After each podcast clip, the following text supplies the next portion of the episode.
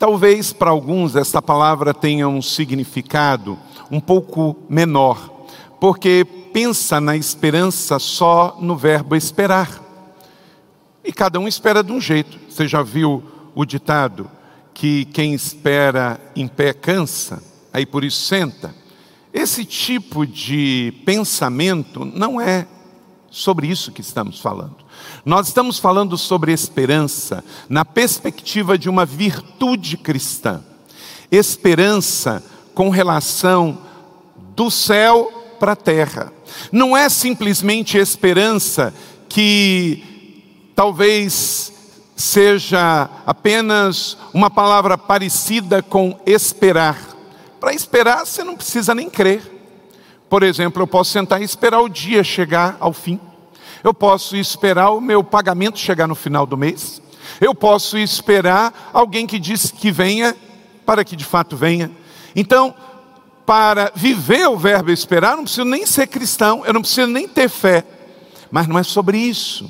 Esperança é uma virtude cristã para aqueles que confiam no Senhor, aqueles que em pé ou sentado ou deitado acreditam, confiam e renovam a sua esperança a cada manhã, que com Jesus dias melhores virão. Que não é simplesmente uma atitude ativa ou passiva, mas é uma escolha de fé de acreditar a despeito das circunstâncias. Então, encerrando a esperança que você precisa para prosseguir. Até porque a série chega ao final, mas mais do que nunca a nossa esperança está ativada. A esperança que você precisa para prosseguir.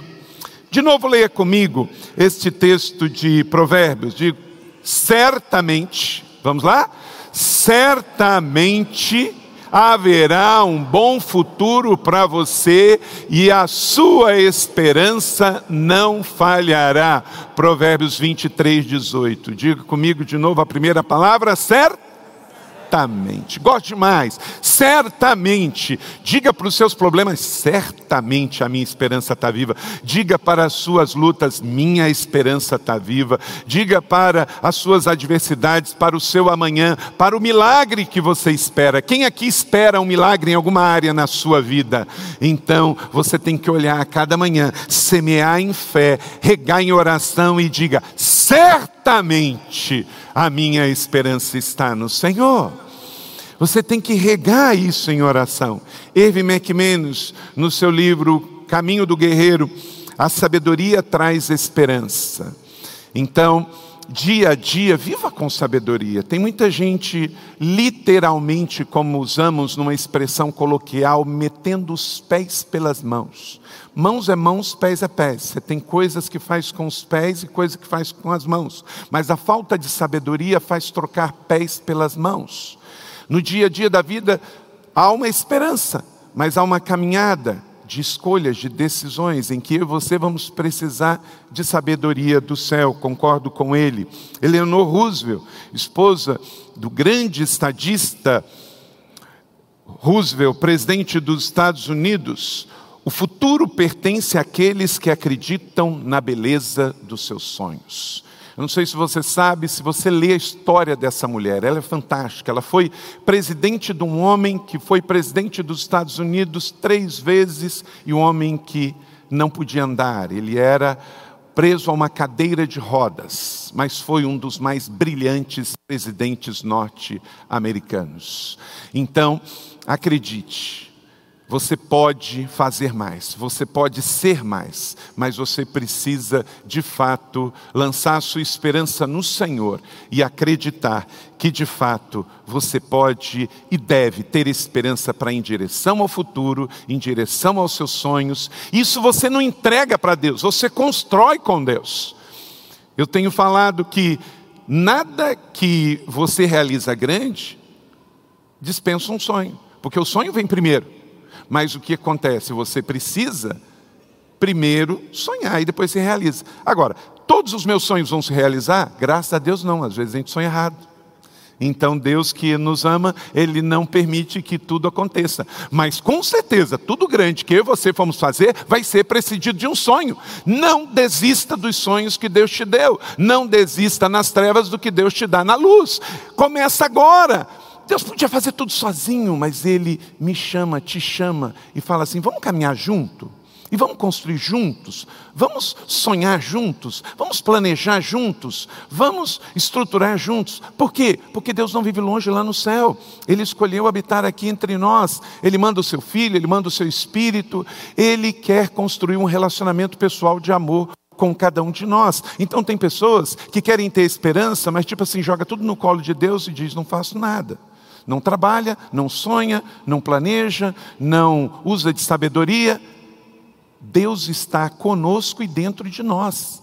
Então, nós caminhamos com Ele. Meu irmão, minha irmã, você vai sair daqui com Deus, você vai andar com Deus, vai ser de segunda, terça, quarta, quinta, você vai acordar com Ele, dormir com Ele. Então, o convide para caminhar com você num relacionamento pessoal de amor.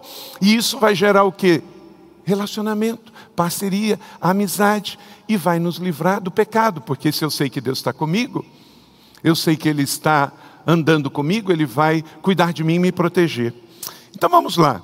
Você precisa de esperança, em primeiro lugar, para prosseguir diante das tristezas circunstanciais. Note bem, circunstanciais. Você pode dizer isso comigo? Circunstanciais. Na vida de um cristão que ama Jesus, que confia nele, que tem esperança nele, não estamos isentos das tristezas, mas saibam que elas são circunstanciais. Toda tempestade passa, toda sexta-feira chega ao fim. Então elas são circunstanciais, não um fim em si mesmo. Leia comigo Romanos capítulo 9, verso 1 e 2, todos juntos. Digo a verdade em Cristo, não minto. Minha consciência o confirma no Espírito tenho grande tristeza e constante angústia no meu coração. Pastor, como assim? O grande apóstolo Paulo, como assim? O senhor está falando aqui de uma, de uma figura que ele, dos 27 livros do Novo Testamento, ele escreve 13. Foi o maior teólogo da igreja. Ele foi pastor, apóstolo, ele levantou presbíteros, ele plantou igreja, ele levou o evangelho para a Ásia, levou o evangelho para a Europa. Como assim? Meu irmão, minha irmã, uma mentira do inferno anda no meio de alguns cristãos que crente não fica doente, que crente não sofre tristeza, que um crente não pode passar por uma depressão. Eu já vi pastor falando que crente não fica doente usando óculos. Ué, gente, o fato de eu usar óculos quer dizer que eu tenho uma doença, se seja para perto ou para longe, mas meus, meus olhos estão doentes, não é? Então, aqueles que não acreditam que um cristão pode ficar doente, primeira coisa que tem que fazer é jogar seu óculos fora, não é, Pastor Max? Ué, gente, não existe evangelho simplesmente no pare de sofrer. O evangelho está dentro da perspectiva, inclusive quando eu sofro, o Senhor cuida de mim. Inclusive, quando eu passo tempestade, o Senhor. Por que, que a Bíblia fala tanto de abrigo? Para que, que eu preciso de um abrigo, gente? Por que, que o grande Martim Lutero, quando realizou a reforma na era medieval da Alemanha do século XVI, ele diz: Castelo forte ao nosso Deus porque num tempo medieval, as cidades que não tinham muros, elas estavam expostas. Quem morava numa pequena casinha estava exposto, mas quem morava num castelo estava protegido. Então, ele diz: castelo forte é o nosso Deus. A Bíblia fala que o Senhor é o teu abrigo, o Senhor é o teu castelo, o Senhor é o teu escudo. Justamente por quê? Porque nesse mundo você vai passar por tribulações, lutas e adversidades, mas a sua fé e a sua esperança garante que você vai sobreviver. Então, quem prega um evangelho sem sofrimento, sem luta, que a gente não passa doenças, está pregando um outro evangelho. Do Senhor Jesus Cristo, ele diz: Neste mundo tereis tribulações. A palavra tribulação usada por Jesus é a mesma palavra, a palavra no latim que diz tribulum.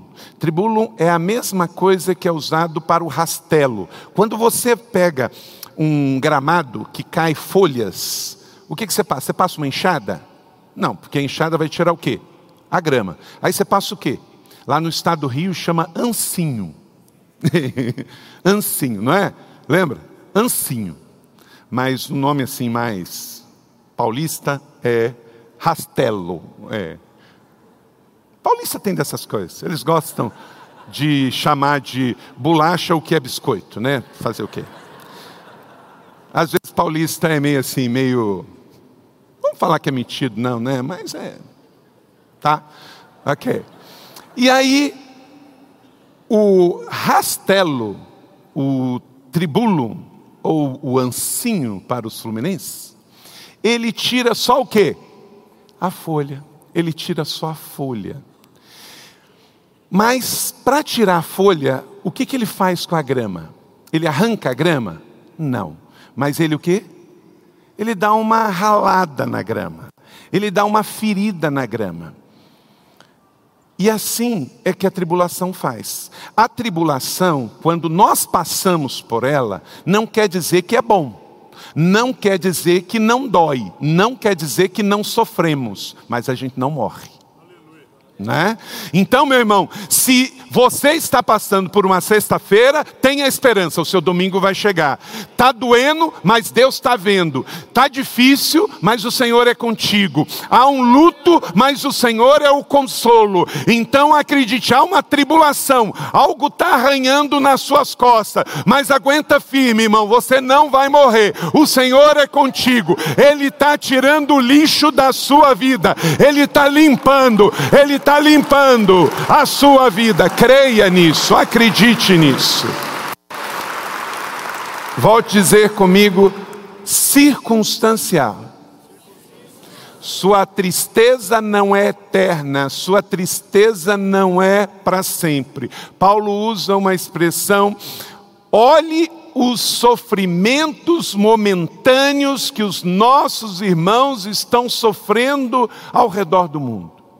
Por quê? O que, por que, que é momentâneo? Porque no máximo que podem durar é nessa vida aqui. Ninguém vai ter câncer no céu. Ninguém vai ficar cego no céu. Ninguém vai ficar surdo no céu. Ninguém vai usar óculos no céu.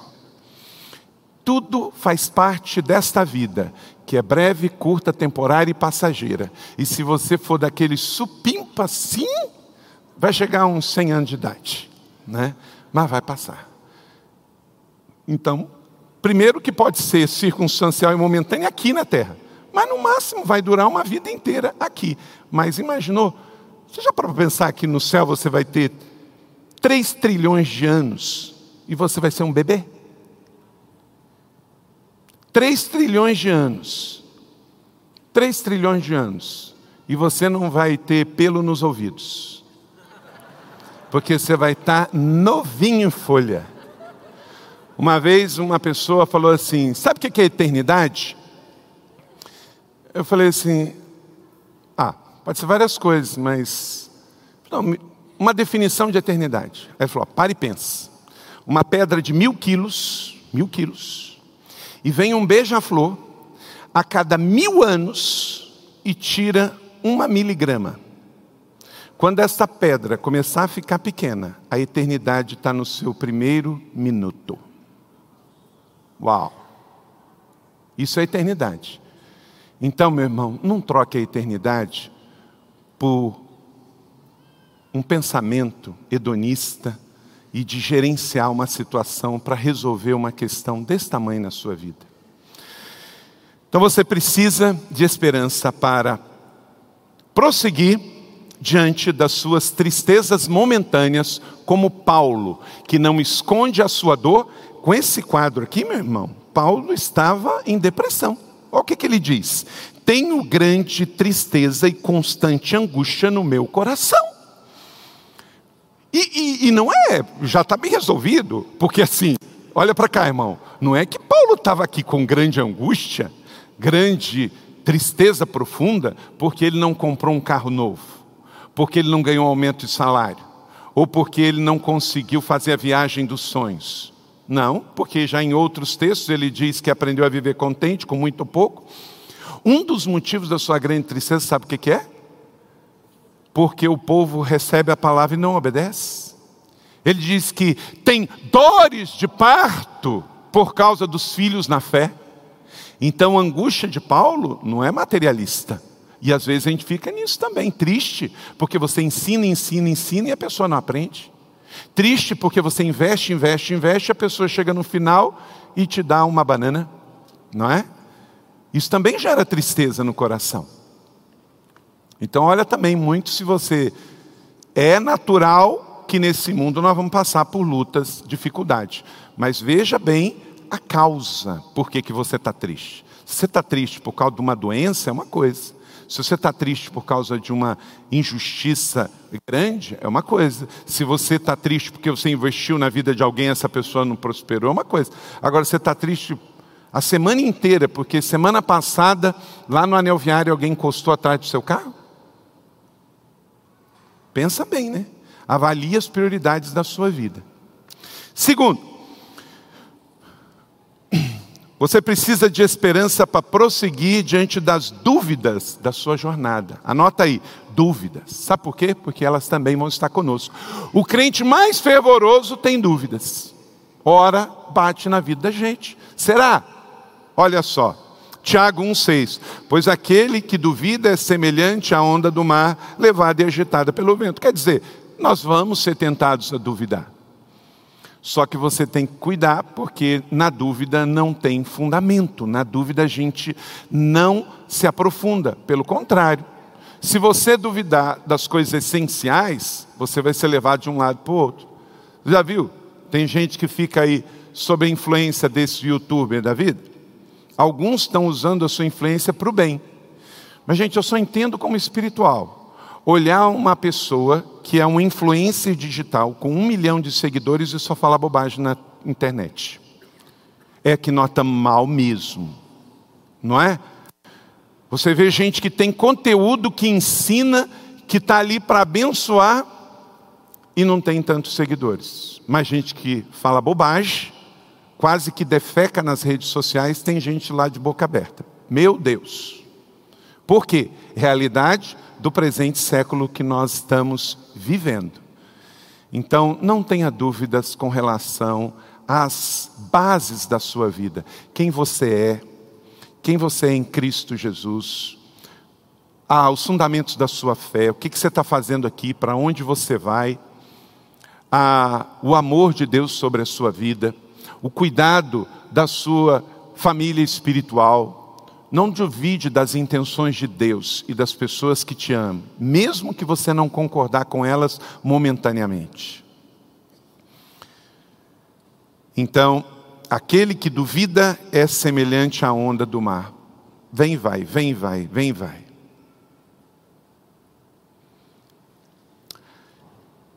Três, prosseguir diante das decepções relacionais você também vai precisar disso. Uma força essa do Espírito Santo, porque você tem que terminar bem, porque, como está no nosso devocional de hoje, quem está lendo aí o Bom Dia Santo Espírito? Você leu lá, não é? Que como termina é que conta. Então tem muita gente aqui que não começou bem, não tem problema. Tem muita gente aqui que não passou bem a sua juventude, não tem problema. O importante é como que você vai trabalhar daqui para o final, para terminar bem. Diga comigo, na vida, como termina é que conta. Então, querido, prossiga. Não importa que você está atravessando decepções. Há algo sobrenatural de Deus na sua vida e Ele está trabalhando em você, apesar das decepções relacionais. Leia comigo Salmo 25, 3. Nenhum dos que esperam em ti ficará decepcionado. Decepcionados ficarão que sem motivo agem traiçoeiramente. Então, a decepção não é para você. Essa atitude não é sua. Não deixe que uma decepção pare você. Quem fica decepcionado é quem é bandido quem age traiçoeiramente. Você não, você tem raízes profundas. Então você atravessa a tristeza e prossegue, você atravessa as dúvidas e prossegue, e você atravessa decepções. Quem aqui já sofreu decepções com pessoas chegadas? Aí, ó, tá vendo? Estamos todo mundo junto. Porque são pessoas. Não espere é, que alguém seja perfeito para que você possa se relacionar com ela, senão você vai acabar sozinho. Inclusive, você não vai poder se relacionar nem com você, você vai ter que sair de você mesmo, não é? Porque todo mundo levantou a mão aqui quando eu perguntei se você já se decepcionou com pessoas. Agora, deixa eu mudar a pergunta. Quem aqui já ficou decepcionado consigo mesmo? Está vendo? Está vendo? Então não é só os outros que se decepcionaram com você. Você mesmo. Você falou assim: ó, não, agora vai agora vai. E aí não foi.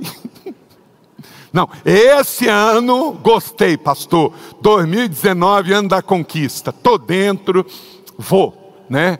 Janeiro, fevereiro, março, setembro. Pastor, ainda não deu. Não é? Então depende mais de você. Pessoas são pessoas, não espere que pessoas sejam Deus grande problema, inclusive nós cristãos evangélicos, é achar que pessoas são Deus.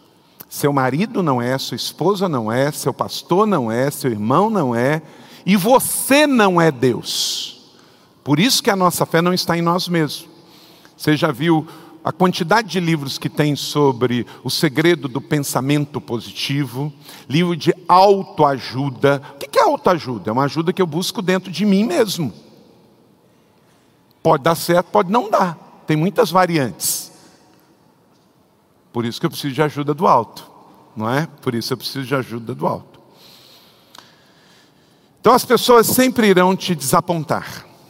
Não podemos fazer nada com relação a isso, mas nós podemos fazer com relação à nossa atitude. Dê um desconto, menos, menos, menos. Quando chegar alguém perto de você assim, muito chateado com a decepção de alguém, fala assim: menos, menos, não desconto aí. Você está superdimensionando. Essa semana minha esposa Leila falou isso comigo. Ela me lembrou isso. Eu sei, mas é bom ter alguém que nos lembre. Você tem que ter alguém perto de você que te lembre coisas básicas. Tá, Carla? Ô, Max, lembra das coisas básicas para Carla, tá certo? Ok, Moacir, você vai lembrar? Para o Diego aí, para Rose? Então tá. Lembra? Se você não tem gente boa para te lembrar das coisas que você já sabe, mas esqueceu, você precisa de novos relacionamentos. Tem gente que vem contar coisas que a gente não sabe. Que coisa boa, são os mestres, não é? Mas amigos geralmente relembram coisas que a gente já sabe, mas no momento natural que a gente fica indignado. Quer ver como é que a gente é parecido? Quantos aqui ficam indignados com algumas coisas? Está vendo? Está vendo, gente? Nós somos tudo igual. Por isso que alguém já disse que Deus é bom, o diabo é ruim, nós somos tudo mais ou menos. Né? Que a gente dá as nossas escorregadas. Né? Então que isso anime o seu coração. Porque você já percebeu quando a gente está mal, a gente se acha a pior pessoa do planeta? A gente fica assim, não, ninguém é como eu. Mentira cabeluda. Lembra dessa expressão que sua mãe falava? É mentira cabeluda. Essa, Silas, é daquelas bem cabeludas.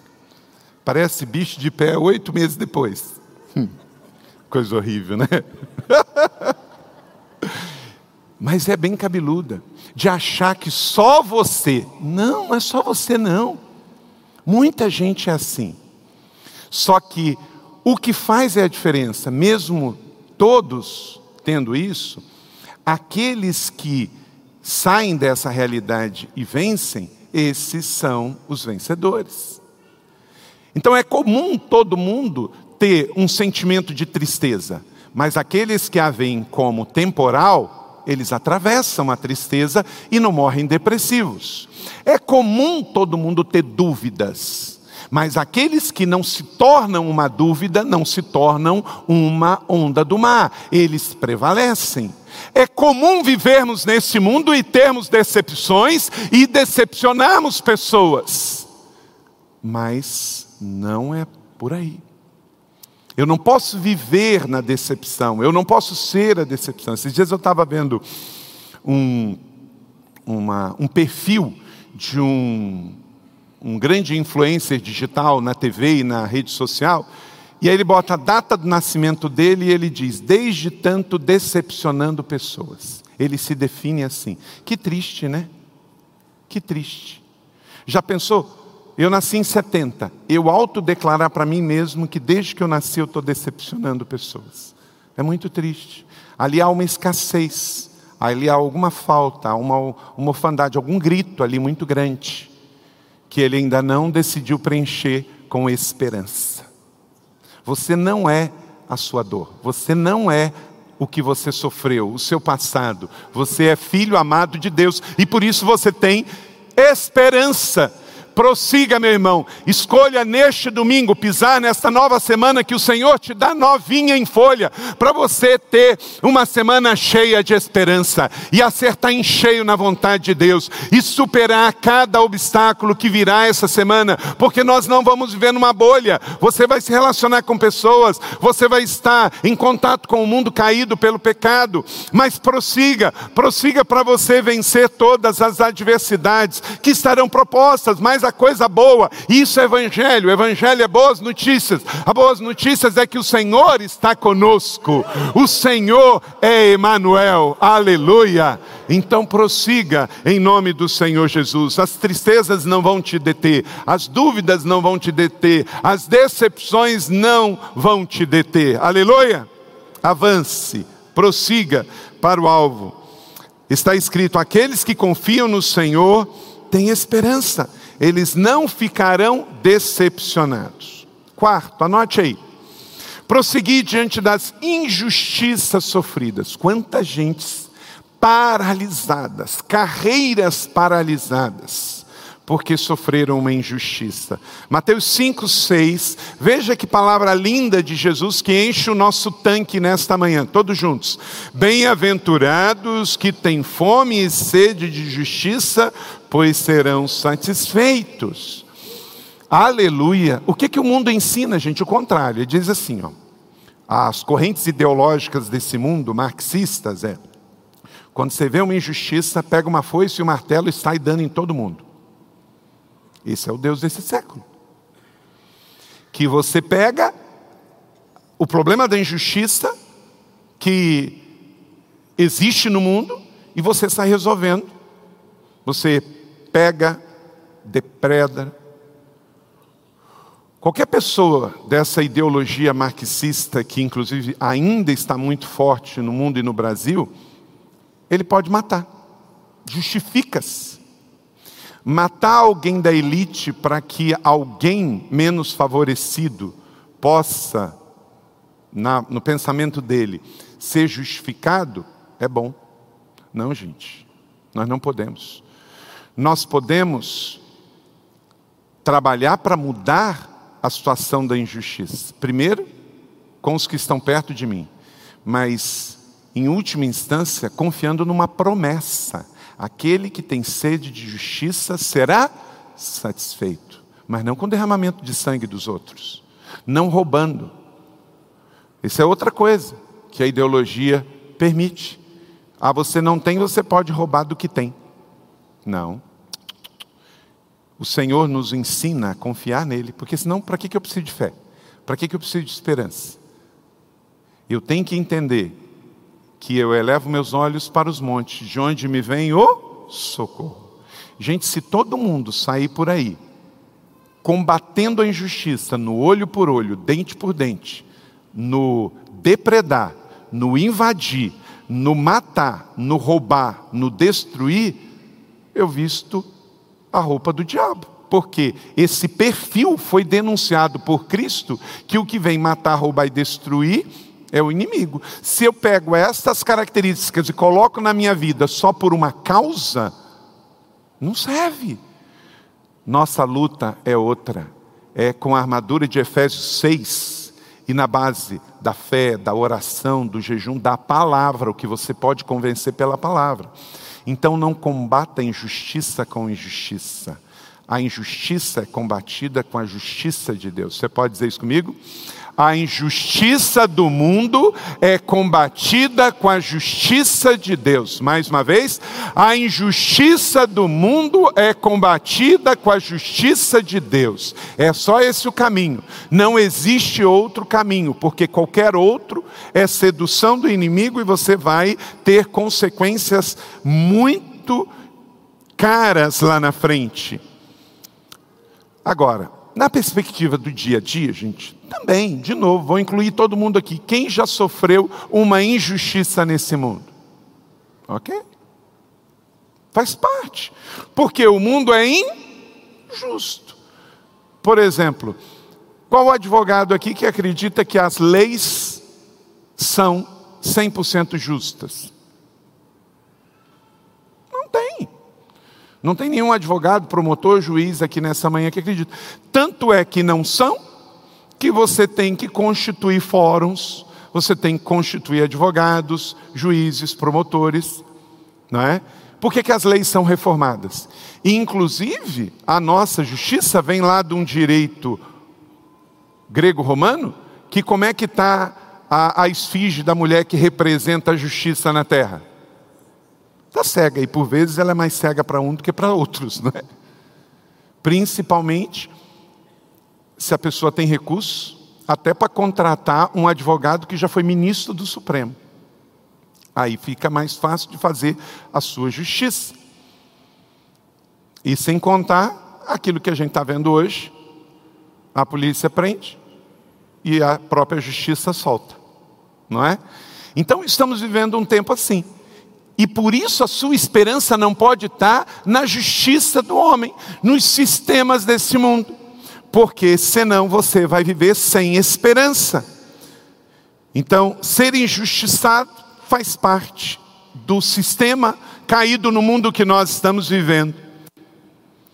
E por que que não podemos e não devemos tratar a injustiça com injustiça? Porque está escrito Colossenses 3:25, leia comigo. Quem cometer injustiça receberá de volta injustiça, e não haverá exceção para ninguém. Uau! Então quer dizer, quem com ferro fere, com ferro será ferido. Quem mata pela espada, pela espada morrerá. Quem age para tentar trazer justiça com injustiça, a injustiça sofrerá e está escrito e sentenciado para todo mundo vai ser assim. Então existe uma grande promessa do Senhor aos justos: os justos herderão a terra e nela habitarão para sempre. É lindo ou não é lindo isso, gente? Vamos declarar isso com fé, encher o nosso tanque nesta manhã. Os justos herdarão a terra e nela habitarão para sempre. Aleluia! Você crê nisso? Amém? Então você vai herdar um novo céu e uma nova terra. Não se deixe viver nesta terra sem esperança, porque se você é justo no Senhor, foi justificado por Cristo, há uma nova terra para você. E esse justo que é você, não é justo bonzinho, aqui é o justo justificado, é quem os seus pecados foram perdoados por Cristo Jesus. Você reinará em vida por toda a eternidade. E quinto e último, anote aí prosseguir diante das incertezas do futuro. Você precisa também prosseguir diante das incertezas do futuro. Jeremias 31, 17, todos juntos. Por isso há esperança para o seu futuro, declara o Senhor. Meu irmão, olha para cá. Não existe perspectiva de esperança no futuro porque o governo vai bem não é porque a moeda está forte, não é porque a bolsa está em alta, não é porque o céu está para brigadeiro, é porque a palavra diz. Porque qualquer coisa desse mundo oscila mais do que resfriado, não é? Qualquer coisa nesse mundo. Você pode estar tá indo muito bem, daqui a pouco acontece uma coisa, uma empresa pode estar tá indo muito bem, aí acontece uma fatalidade, ela passa em mal. Não é por quê? Porque ela está neste mundo, sujeita às intempéries. Uma queda de um avião quebra uma companhia aérea. Porque tem tantos variantes envolvidos, não é? Tem as indenizações, tem a imagem da empresa, tem tudo aquilo. Então, a companhia está indo muito bem, mas tem um acidente, tem um problema. Tudo fica instável. Por isso, a nossa fé e esperança ela é colocada no andar de cima, é diferente. Nós convivemos no mundo, mas temos que ter uma visão um pouco mais realista. Então, se você falar assim, Pastor Carlito, o futuro, como é que vai ser? Eu falo, não sei. Eu tenho uma perspectiva de eternidade, é diferente de futuro. O futuro diz respeito ao mês que vem, à semana que vem, ao que vai acontecer amanhã. E isso Deus não nos deu a saber. Adivinhar não é uma tarefa bíblica, Deus proíbe. Por isso, se você estiver andando, de vez em quando tem isso. O shopping center não permite você fazer um culto numa praça, mas permite você botar uma tenda e ler mão. Você já percebeu isso? Aí bota lá uma tenda, vamos ler a mão. Aí tem gente que vai lá e lê. Aí o camarada pega, olha para sua mão, por causa desse M aqui, se ele tiver um pouquinho mais para lá, um pouquinho mais para cá, etc. Aí ele dá uma sentença do futuro da pessoa. Deixa eu dizer uma coisa para você. Deus proíbe, proíbe o homem em delinear futuro para o outro homem. A adivinhação é proibida nas Escrituras. Se você tem uma palavra de revelação, é diferente. Palavra de conhecimento é diferente, é outra coisa. Não é isso que eu estou falando. Falando é você pegar. Cada, hoje tem tudo, né? Tem gente que lê o futuro com o olho, como é que estão aqui as pálpebras, a mão, o suor, as unhas, não é? Então, não é sobre isso. Isso Deus não nos permite. Sabe por quê, irmão? Se, como nós estamos no mundo caído pelo pecado, e no futuro tem coisas boas e ruins, no futuro tem saúde e tem doença, no futuro tem acertos e erros, no futuro tem acidentes e não, o mundo ficaria um caos, um caos. O mundo ia ficar num caos. Por quê? Se eu soubesse que vai acontecer uma coisa ruim, eu não ia fazer. Só o fato de não fazer, ah, então, vai me acontecer uma coisa ruim, eu não vou sair de casa. Se todo mundo pensasse assim, o mundo já viraria um caos só aí. Então, e é outra coisa, a fé não poderia trabalhar. Porque a fé é justamente em direção a um futuro que não existe. Porque eu tenho fé que Deus vai me guardar, eu vou viajar num avião e esse avião pode cair, mas eu tenho fé de que ele não vai cair, por isso eu entro nele. Está entendendo? Então eu tenho fé, e por eu ter fé eu vivo o futuro, um futuro que não existe. Amanhã não existe, mas eu acredito, eu tenho fé, então eu vou viver. Eu faço planejamento, eu faço ações, eu tenho ideias, sonhos e planos. Quem abriria uma empresa se soubesse que essa empresa iria falir? Ninguém. Mas a vida faz parte disso, porque até com os erros a gente aprende. Todos os inventos, eles são frutos de pré-invenções que deram errado. Porque o erro nos aperfeiçoa também, se eu tenho uma perspectiva. A gente é fortalecido, a gente aprende, a gente cresce. Então, existe incerteza sim. Eu estou colocando para você cinco princípios que são reais no mundo que vivemos. Mas apesar disso, a despeito disso, eu tenho uma esperança firmada em Deus que vai me conduzir numa fé vitoriosa, numa esperança vitoriosa que está acima disso. Aleluia. Então, há esperança para o meu futuro. Deus não está dizendo vai dar tudo certo no seu futuro, mas há uma esperança. E essa esperança tem tudo a ver com as minhas escolhas e as minhas decisões. A assertividade, o que eu vou escolher para a minha vida pessoal, para o meu casamento, para a minha sexualidade, para o meu coração, viver sem medo e confiar que Deus vai cuidar de mim. Então vamos dizer mais uma vez esse verso lindíssimo. Por isso há esperança para o seu futuro, declara o Senhor. Meu irmão, minha irmã, Ana, Pedro, Luiz, Carlos, Davi, há esperança para o seu futuro, sim, declara o Senhor. E não é por causa da política, não é por causa do dólar, não é por causa da bolsa, não é por causa do seu talento, não é por causa das circunstâncias, não é porque não vai chover. Há esperança porque Deus te ama, Ele te fez, Ele te chamou para ser filho, Ele criou você com um propósito, e Ele ele tem um governo neste mundo e ele conduz tudo para reconciliação em Cristo Jesus. Então considere íntegro e observe o justo. Há futuro para o homem de paz. Olha que lindo. Vamos repetir isso juntos? Há futuro para o homem de paz. Por que, que hoje nós vemos um tempo de tantas mortes de jovens que se envolvem no tráfico com 18 anos de idade? Porque há futuro para o homem de paz e não para quem vive da violência, da exploração, da guerra. Porque você abrevia os dias. E Deus é culpado? Não, porque é uma promessa de um futuro e de esperança para quem vive e faz a paz. Nós não somos pacifistas, nós somos pacificadores. É diferente. O pacifista é passivo. O pacificador, ele promove a paz consigo mesmo, com o seu meio social e com a vida. Então, renove nesta manhã a sua esperança em Deus. Com Deus, o seu futuro não está incerto. As incertezas são com relação à vida deste presente século. Se agir assim, certamente, você pode dizer isso comigo juntos? Certamente haverá um bom futuro para você. E assim, vamos caminhando para encerrar como comecei. Certamente há um bom futuro para você. Certamente. Acredite, você tem esperança. Nós cremos no Deus da esperança. Ele está em nós e entre nós.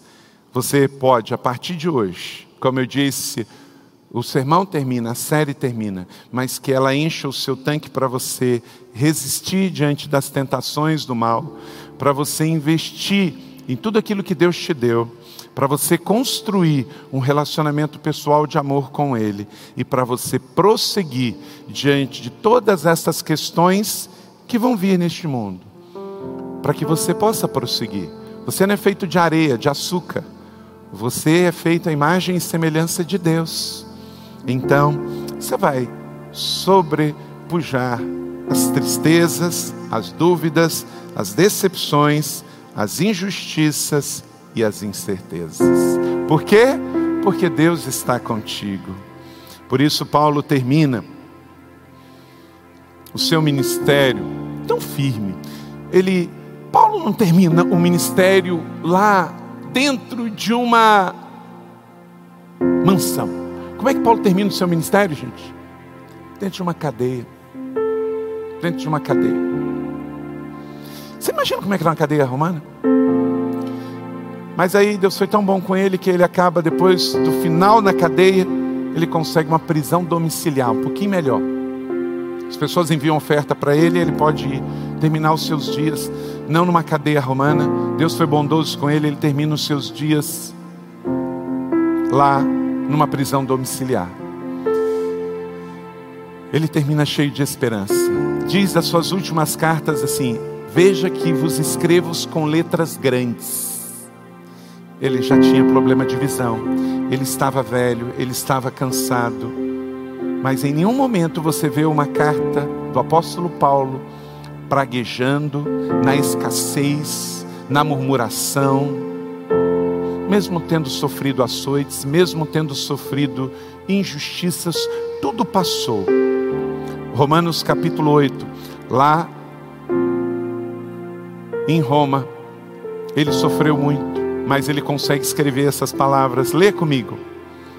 Versos 37 e 39. E que assim brilhe a sua esperança, irmão e irmã. Vamos lá? Mas em todas estas coisas somos mais que vencedores por meio daquele que nos amou, pois estou convencido de que nem a morte, nem a vida, nem anjos, nem demônios, nem o presente, nem o futuro, nem quaisquer poderes, altura, profundidade, nem qualquer outra coisa na criação será o que, igreja? Capaz de nos separar do amor de Deus que está em Cristo Jesus, o nosso Senhor. Aleluia, aleluia, aleluia. Não desista, não desista. Esta é a palavra da fé. Esta É a palavra que alimenta a sua mente. A sua cabeça está feita, a sua mente está feita. O mundo agora, você vai contribuir com ele, você não vai se moldar por esse mundo, você tem uma viva esperança. E há pessoas nesse mundo que precisam dessa esperança.